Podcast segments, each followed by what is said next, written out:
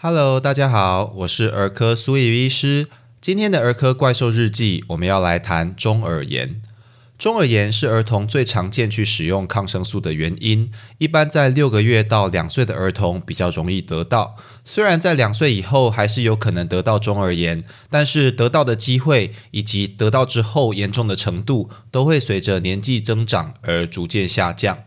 另外，由于肺炎链球菌是中耳炎重要的致病菌，所以在台湾普遍施打肺炎链球菌疫苗之后，得到中耳炎的孩子也有显著的减少。那这个我们儿科医师在门诊算很有感觉，就是在这个政策实行之后，确实在门诊看到中耳炎的孩子就越来越少了。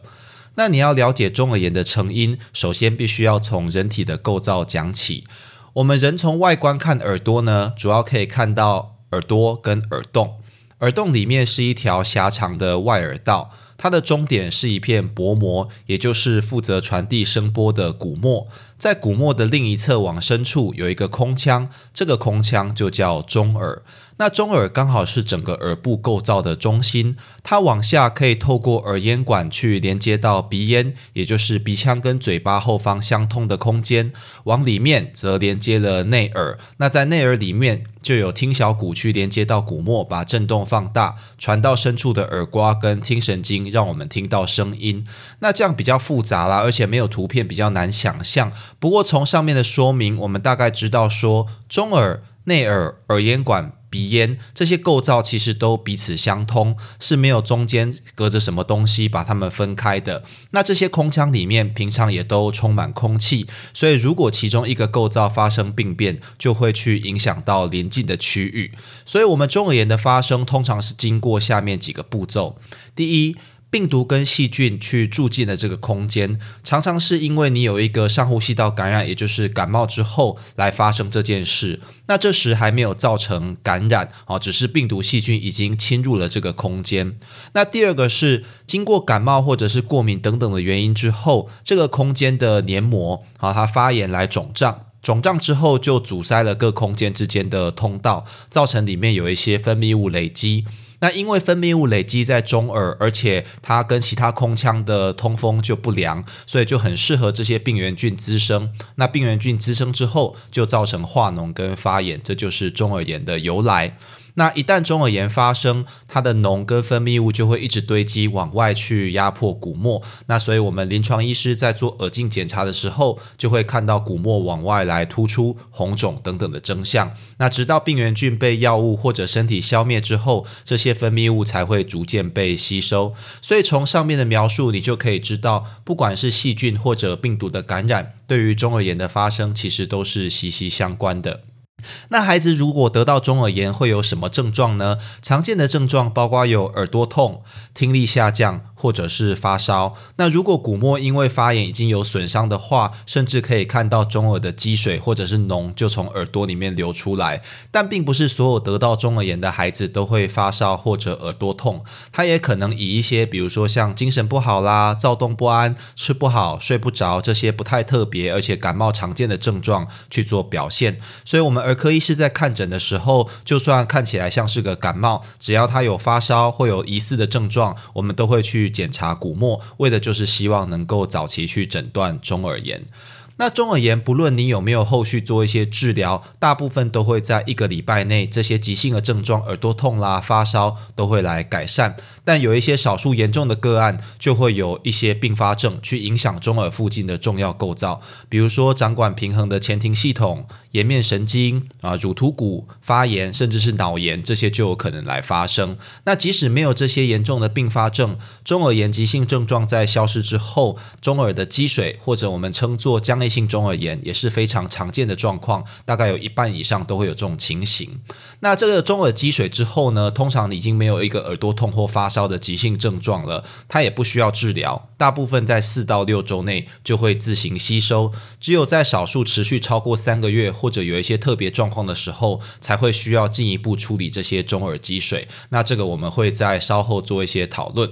那在了解中耳炎的呃疾病成因跟一些基本概念之后，我们来谈中耳炎怎么样去治疗。在治疗中耳炎上，第一线要处理的是中耳炎的那些疼痛不舒服的症状，所以退烧止痛药就有很大的帮忙。最常在儿童使用的药物，就像我们在感冒那一个章节说过的，是乙酰氨酚跟非固醇类消炎药的布洛芬，也就是你如果常听到的商品名安佳热或伊普芬的药水等等。那另外，如果你使用正确的抗生素，杀死造成中耳炎的细菌，通常也可以加快症状的改善，并且减少并发另一侧中耳炎或者耳膜损伤的机会。所以，大部分的医师其实在诊断中耳炎之后，都会开给抗生素。但也有一些研究发现，对于两岁以上耳道结构正常而且症状轻微的中耳炎病童来说，抗生素的好处就比较有限。所以有一些建议，比方说像美国儿科医学会跟家庭医学会，他就建议说，如果两岁以上得到中耳炎，症状轻微，没有并发症，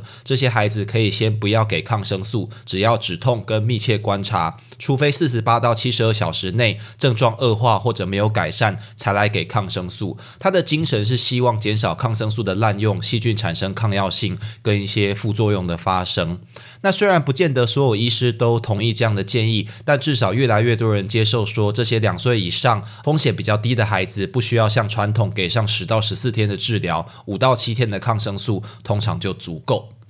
所以这个是有关中耳炎的治疗。那讲完中耳炎的诊断、疾病的成因以及治疗之后，呃，我们发现虽然这是一个常见的感染性疾病，许多爸爸妈妈还是不太了解这个疾病，有一些迷思，所以我们就举出一些常见的问题，一一来做说明。第一个要讲的是中耳炎跟耳朵进水有没有关系呢？就很多爸爸妈妈说啊，是不是去游泳或洗澡那个水没有清干净，所以得到中耳炎？那我们回到刚刚讲的那个疾病发生原因，你就知道中耳炎其实跟耳朵的进水完全没有关系哦，除非你耳膜都破掉了，水才会进到中耳嘛啊。但是水跟异物或者病菌呢，如果即使没有进到中耳，它进到了外耳道，引起外耳道里面的过敏跟感染，倒是可能会造成外耳炎啦。那会有耳朵进水造成中耳炎的误解，大概是因为外耳炎跟中耳炎其实都会耳朵痛，所以就有点搞不清楚这样子。那如果你的诊断是外耳炎，也就是我们帮你检查耳朵，发现耳膜的构造其实是完整的，都是正常，只是耳道有一些发炎，它的治疗是做耳道的清洁，同时合并一个抗生素及类固醇的耳滴剂，那就会来改善。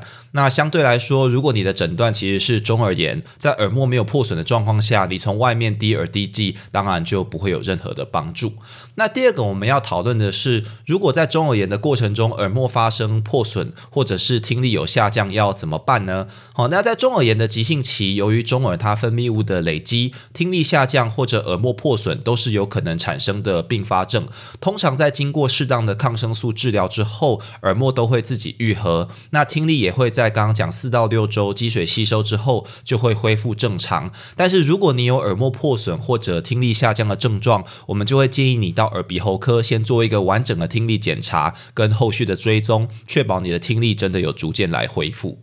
第三个我们要讨论的是什么时候要放鼓膜导水管呢？鼓膜导水管它就是经由手术放一个导管在鼓膜上，那中耳跟外耳就因为这样有相通，所以中耳的液体就可以有效排出。它通常可以快速改善中耳炎造成的听力下降，而且让空气通畅的进到中耳，就可以避免进一步的阻塞跟发炎。那虽然说是这样说啦，大部分的中耳炎跟后续产生的中耳积水都可以自行改善，而不需要去放置这个鼓膜导水管。目前在证据上，只有哪些孩子适合放鼓膜导水管，真的会有帮助呢？比如说，第一个，孩子本身已经有一些语言跟认知发展的高风险，比如说他患有患有自闭症，或者有唇腭裂、听力障碍等等。那我们放这个鼓膜导水管，快速改善他的听力，避免他有进一步发展上的影响。那或者他的耳膜因为中耳炎已经有严重损伤，或者他的中耳积水持续超过三个月都没有改善，或者合并严重的听力下降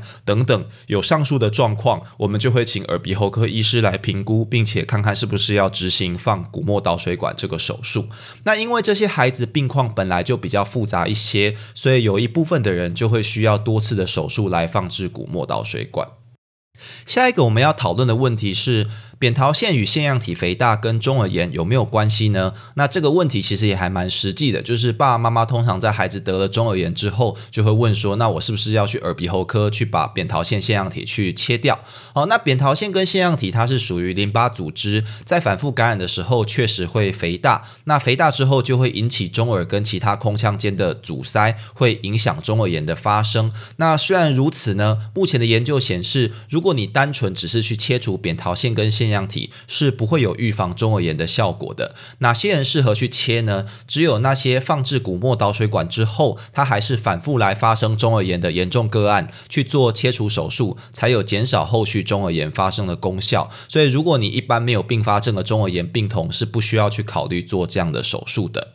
那最后，我们来讨论一下如何去预防中耳炎呢？当你撇除一些年纪啦、先天异常等等难以改变的因素之后，确实有一些方法可以帮助你降低得到中耳炎的机会。比如说，减少与其他孩子的群聚，避免暴露二手烟。补喂母乳，以及在六个月大以后减少奶嘴的使用，这些其实都研究发现可以降低中耳炎的发生。那希望今天的内容让大家对于这个常见的感染疾病有更进一步的认识。以上就是今天的全部内容。如果你喜欢本频道，欢迎按下关注订阅，这样就能收到本频道的最新通知喽。我是苏怡医师，我们下次见。